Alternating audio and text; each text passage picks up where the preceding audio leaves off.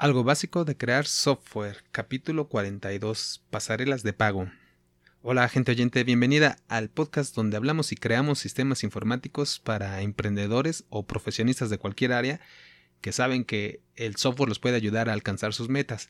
Si es la primera vez que me escuchas, en la página abcweb.mx diagonal podcast está toda la información de estos audios para no repetirla en cada uno y si quieres enviarme un mensaje, lo puedes hacer en abcweb.mx diagonal contactar. Bueno, hoy es lunes de conceptos, así habíamos acordado. Entonces, pasarelas de pago es un concepto que quería platicarles porque se usa en todos los negocios. Si estamos hablando aquí de negocios y si estamos hablando de páginas web, de sistemas web, de negocios digitales que tengan que ver con, sus páginas, bueno, pues algo importante es eh, cómo procesar los pagos de Internet. Y, al menos la situación que está aquí en México, México y que tenemos ahora, eh, para tener aquí una, una referencia. Entonces, a ver, les cuento rápido, así la historia, desde que ha existido los pagos de Internet, o sea, las páginas donde se tiene que pagar por Internet. Bueno, ¿cómo se hacía antes? En general, al principio se, se usaron a los bancos. Las empresas o las personas tenían una cuenta en los bancos, como la tenemos ahora, y el banco daba ese, ese servicio. Él te ofrecía la oportunidad de cobrar con tarjeta de crédito a través de Internet, así como ya lo hacía y lo siguen haciendo. De hecho, siguen haciendo los cobros de tarjetas de crédito o de débito, este, y, y de varios. Entonces, si uno tiene un, negocio, si, tenemos un negocio en la calle y queremos cobrar con aceptar tarjeta de crédito o de débito, tener ahí la máquina esta que pasa ahí, la tarjeta se desliza, ese tipo de, en lo general es este contratar un banco, pero esta parte integrarla al sistema web, a la página web, al sistema, a la tienda es complicado solía, suele y yo confirmo es complicado, no es tan sencillo de programar, no es tan fácil, hay que adaptar muchas cosas. Eh, las comisiones son altas, cobran caro. Eh, caro en general, porque bueno, eh, ellos dicen que son los más baratos y sí, en porcentaje son más baratos que lo que hay ahora, pero este piden contratos forzosos, los, los requisitos los requisitos de siempre de tener una cuenta, ¿no? Que luego no te dejan ni cerrarla, por cierto, y un montón de, cuotas mínimas que si tienes que vender 20, 30 mil, 40 mil, 100 mil, 200 mil en un cierto periodo de tiempo y si no lo cubres, pues te cobran más y si no, pues ya te cubren menos, etcétera. Todos los problemas que ha tenido un banco de siempre, por ejemplo, para, para dar ese servicio de cobrar con tarjetas. Entonces era eso y un poquito más complicado porque había que tener a un programador, alguien que supiera de cómo entender el código que tenían ellos y además cumplir con requisitos de seguridad, etcétera. Entonces eso era más o menos lo que, lo que se hacía.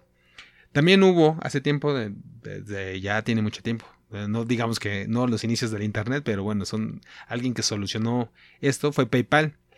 Eso fue hacer una plataforma para procesar los pagos. Y de hecho yo les recomiendo que si compran algo en internet y todo, se use PayPal, que aprendan a, utilizarlo como dueños de negocio, como gente que hace negocio y, en este mundo digital cada vez se usa más. Esa es una buena opción. Eh, también los, la gente que, que hace sistemas, los que programan, los que, tienen, los que adaptan la, las pasarelas de pago o los pagos a los sistemas, bueno, también tienen que saber de PayPal. La integración es fácil, la programación sigue siendo programación, sigue siendo técnica, pero ya no es tan complicada como un banco y la información está más fácil de entender, está más está disponible, lo hacen muchas personas, entonces pueden ayudar porque PayPal le da servicio a muchas. Y el banco también le da servicio a muchos clientes, pero no nos, no nos permite hablar con los clientes o, tener ahí siempre con el mismo banco directamente, ¿no? Y entonces PayPal abre un poquito más esto y es más fácil la integración le da seguridad al comprador, que eso yo creo que fue la idea, o al menos a mí la que más me, llama la atención, pero creo que a muchos también, es que como comprador uno mismo puede eh, tener mayor seguridad, ir a los sitios de internet. Eso empezaron a abundar, ¿no? Los sitios de internet donde había que meter los datos de la tarjeta para poder comprar cualquier tienda de lo que quisiéramos. Y era difícil confiar. íbamos a las tiendas más, eh, más de mejor reputación que supiéramos a nuestro entender, porque eh, pues era difícil confiar, entregar tarjetas. Se supieron de muchos fraudes y sí los hubo y, Y, bueno, entonces ahí lo que hizo PayPal fue decirle a las personas, no, no te preocupes ya para ir a un sitio en Internet, eh, lo único que tienes que hacer es darme, a mí si me das tu número de tarjeta, a mí si me das permiso, se lo das a PayPal, pero ya nada más le das permiso a él y él eh, paga por ti a la plataforma que quiera. La plataforma, a las tiendas que hacían eso, es, iban y se integraban con PayPal, aceptaban pago de PayPal y entonces este... Eh, si uno decide pagar con PayPal y ya no... Eh, ellos se, se entiende pues el sistema de PayPal con la tienda o cualquier otro servicio. De hecho, Uber, por ejemplo, eh, tiene opción de pagar con PayPal y yo lo prefiero pagar con PayPal en lugar de pagar, revelar ahí mi tarjeta, mi tarjeta, mi número de tarjeta a dársela a Uber, mejor se la, se la doy a PayPal, que bueno, ya la tenía, y entonces le digo a PayPal, págale a Uber, y ya Uber nunca se entera de, de mi tarjeta. Entonces, eso, por eso es más seguro. Además, PayPal ha, fungido, ha dado el servicio de reclamos. Y si uno no está de acuerdo con la compra, yo puedo reclamarle, por ejemplo, a Uber, el ejemplo que puse, pero también le podría reclamarle a PayPal o decirle, oye, ¿sabes qué? Aquí Uber se pasó, eh, hizo algo mal y no me debía cobrar. Entonces, a lo mejor yo le podría cobrar ahí a PayPal, cosa que ya no podría hacer en el. Eh, si le pagué directamente con la tarjeta a, a Uber, entonces, o a cualquier otra tienda. Se supone que algunas pasarelas y algunas plataformas de pago sí lo hacen, pero pues, es más complicado. Eh, PayPal em, empezó eso, fungir como árbitro ahí, entonces ha funcionado también. Por eso le daba más seguridad al comprador y sigue funcionando. Entonces, si vamos a, a manejar y a estar viviendo, eh, cambiando esta época que estamos de de los negocios en internet y comprar y de hecho si queremos vender pues tendríamos que tener la experiencia de comprar en algún sitio. Entonces si queremos hacer eso una buena opción es PayPal es la que yo recomiendo. Entonces le da facilidades al comprador, bueno, le da seguridad al comprador y le da facilidad al vendedor, porque ya ahora cualquiera sí podía poner su tienda, ya no tenía que irse con el banco, ya estaba una programación más sencilla, una integración más sencilla y, y de hecho sí la comisión es un poco más cara que el banco, en el sentido de que pues, era un porcentaje más alto que lo que cobraban los bancos, pero no tenían contratos forzosos, ni cuotas mínimas de venta, ni comisiones altas. Así que ahí más o menos se nivelaban. Yo creo que salía ganando PayPal. Bueno, y después surgieron otras, otros, unas plataformas, otras empresas, empresas que eh, procesaban pagos, de pagos de, de internet para aceptar tarjetas en las páginas de internet, principalmente en Estados Unidos y bueno, en todo el mundo. Aquí este, en México también tenemos, existen algunas que están aquí y tienen los, los asegúnes que hay aquí en, en México. Bueno, entonces la integración para usar estas plataformas, que son las pasarelas, y aquí llegamos al concepto, estas plataformas para procesar pagos, eh, tienen una integración regular. Se supone que es sencilla, se supone que dan todo el código, pero como no están tan difundidas ni tan grandes como PayPal, no tienen tanta experiencia, no está el código tan sencillo y en realidad eh, ni siquiera actualizado. El otro día estaba tratando de instalar una tienda y que es de lo eh, sale alguna actualización y siempre el software se está actualizando y una plataforma de esas no tenía la actualización de hace como seis meses, ocho y bueno tener una una falta de actualización de software por seis meses en, algo que está recibiendo pagos, pues no, no es así como de mucha confianza. Entonces, bueno, tampoco está tan fácil programar, aunque sí es cierto que, bueno, para, en el caso de México, porque, bueno, pues para México, eh, le dan servicio a las personas, les hablas por teléfono y más o menos te responden tus dudas, etcétera. Bueno, hay, hay de todos los casos. Entonces, algunas plataformas, algunas pasarelas de pago o para procesar pagos en Internet. En México está ComproPago, Conecta, OpenPay. Eh, ComproPago está allá por el, noreste de México. Eh, pero la última vez, de hecho, que les escribí y estuve tratando de configurar una tienda con ellos, tardaban días en contestar, les digo que era complicado. Ciertamente sus, sus comisiones son de las más bajas, aunque no tienen muchos servicios, no, no aceptan todas las tarjetas, eh, aceptan pagos en Oxxo, pero con un cierto truco de que en realidad hay que depositar una tarjeta de alguien más, que el, Oxxo ya acepta, las tiendas Oxxo, las que todo el mundo conocemos, no sé, bueno, en otros lugares, pero en México hay tiendas de conveniencia que les llaman, son Oxxo, es la marca, y bueno, se pululan, abundan por todas partes. Bueno, ellos también aceptaban pagos ahí, entonces no nomás, si uno tiene una una tienda y quiere vender, a lo mejor no da el, eh, la tarjeta del usuario, pero a lo mejor va y hace el pago en una tienda de estas de conveniencia que hay en, muchos lugares. Ellos tienen eso, eh, pero con ciertos trucos. Por cierto, está Conecta, que es otra, más o menos las mismas comisiones, pero ellos sí tienen un acuerdo con Oxxo, se ve, de hecho ahí el pago aparece Oxxo y entonces tienen la oportunidad de, de notificar más pronto, etcétera. También Compropago avisa al celular al dueño de que le llegó un pago, etcétera. Entonces, ahí se van, pero Conecta sí nos atendió más rápido, funciona, parece ser un poco más grande esta, esta empresa. Y bueno, tiene así como la exclusiva de el Oxxo, además de aceptar pagos de tarjeta y todo. Esta otra, que es OpenPay, que es eh, por los anuncios que he visto, es de Bancomer, entonces la respalda un banco, está un poco más, sí parece más grande, está más difundida, pero también lleva más trámites y es más complicado hacer, eh, que acepten la tienda. Porque bueno, hay que hacer un montón de trámites, según todos ellos es, es, fácil, pero aquí en México por la regulación de que hay que comprobar quién eres y llevar, no, no está tan sencillo hacerlo. No es un trámite que se puede hacer en, eh, en unos minutos. O en una, así como dar de alta una, cuenta de correo, no, no es así. Entonces hay que conectar, además del software, aparte toda la, parte de los trámites. Bueno, esas son de las pasarelas aquí en México. Hay otras, por supuesto, eh, de las más recomendadas a nivel mundial y está en Estados Unidos. Es una que se llama Stripe, es moderna. Esa, por ejemplo, empezó a aceptar pagos recurrentes. Eso es para.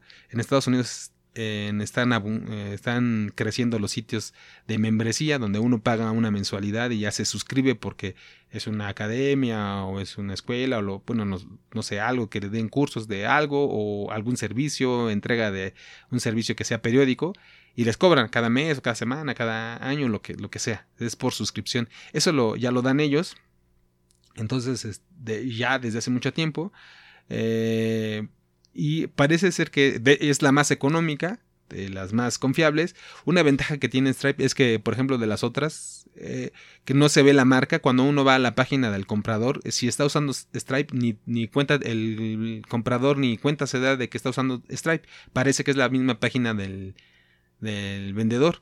Eh, caso que en Compropago, Conecta, OpenPay y otras PayPal, no, ahí se, ahí se sabe que uno está comprando en una página, por ejemplo, en, no sé, en la tienda de la esquina, pero el pago lo estoy haciendo a una tercero, a una página de terceros y luego ya regresa a la página, o si no regresa y se queda ahí, pero de todos modos le ponen su marca. Entonces, aquí Stripe eh, le deja a los dueños de negocio no pone eh, más que su propia marca. Entonces, el usuario que compra en esa página ni se entera que están usando Stripe. Eso les digo es más, más moderno. Está en Estados Unidos, tienen mejores tecnologías pero no acepta eh, pagos, no acepta pagos en México. Pagos no de que se hagan, sino aquí obviamente se puede comprar en una página en internet que tenga Stripe, sí, y le podemos pagar en pesos, sí, porque de hecho esa es una ventaja que tiene, que acepta pagos a nivel mundial, la de Stripe.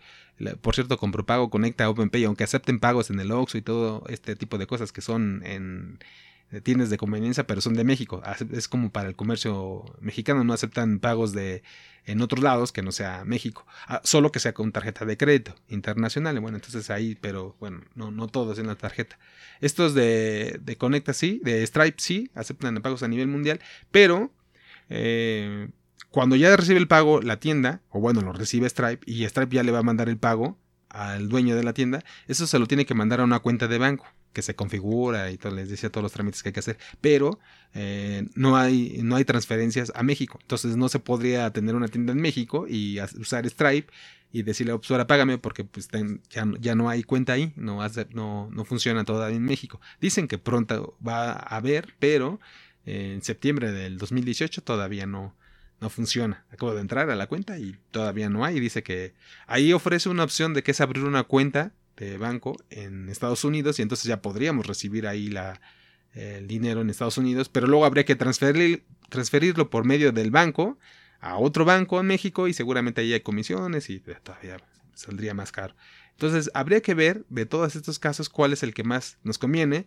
Si es una tienda, si están ahí considerando hacer un negocio de una tienda de vender cosas muy económicas, cosas caras, cosas que son eh, que se pueden pagar en, en las tiendas de conveniencia para la gente que no tenga tarjeta de crédito o de débito o etcétera. Hay muchas combinaciones, los trámites que se pueden hacer los pagos, el, que si queremos que se vea la, la, marca de la plataforma que estamos usando, de la pasarela de pago que estamos usando.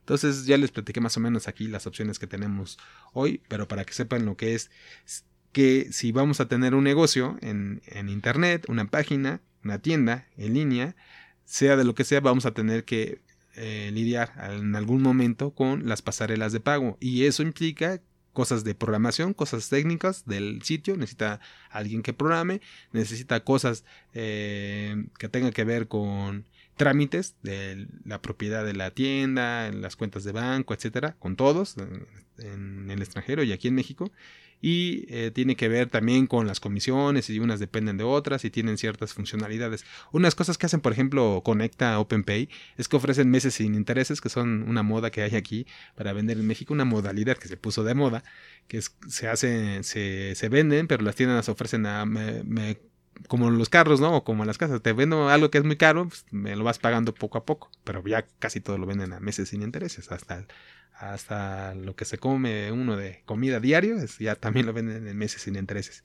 Bueno, entonces esos son de las cosas específicas que hay de las pasarelas y que también los pueden ofrecer. Por ejemplo, no lo ofrece Stripe, pero sí lo ofrece a lo mejor OpenPay o Conecta o de las de las mexicanas o las que trabajan para aquí en México. En el caso, hablando de México, porque bueno, estamos aquí y estamos eh, haciendo los negocios aquí, eh, yo diría que les quisiera comentar que lo falta información de contabilidad y todo lo que tiene que ver con contabilidad, finanzas, impuestos, eh, lo que sea, porque puede haber muchas combinaciones. Si yo hago una tienda con productos que se hago aquí, pero voy a enviar a, aquí mismo a México, eh, si los voy a enviar a otra parte del mundo, si en esa parte, ¿dónde pago los impuestos? ¿A quién le pago los impuestos? ¿Quién los paga? Los, obviamente los paga el que está comprando bueno, paga lo suyo eh, en su país, pero el que está vendiendo aquí en México, ¿cómo le hace? ¿Cómo, cómo puede comprobar esos gastos? Porque además aquí en la legislación mexicana hay un montón de reglas absurdas, parecen.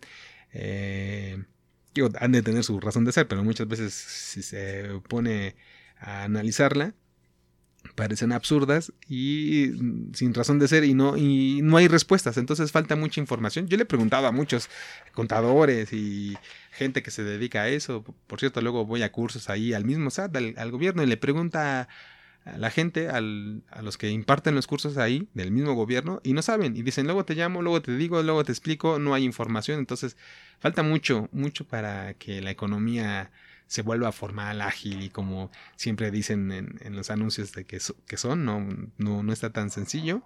Va mejorando, eso sí, estamos mucho mejor que antes, pero falta también todavía mucho. Entonces, esta parte de, la información de contabilidad, yo me la sé aquí en México. Yo sé que los contadores no se la saben, no todos, no, no, no tienen esa y ni siquiera saben así les digo oye depende de la pasarela y las comisiones porque me dan factura las, las, pasarelas mexicanas por cierto las de Stripe o la de PayPal no me dan facturas por su servicio. Me cobran su comisión pero no me dan factura.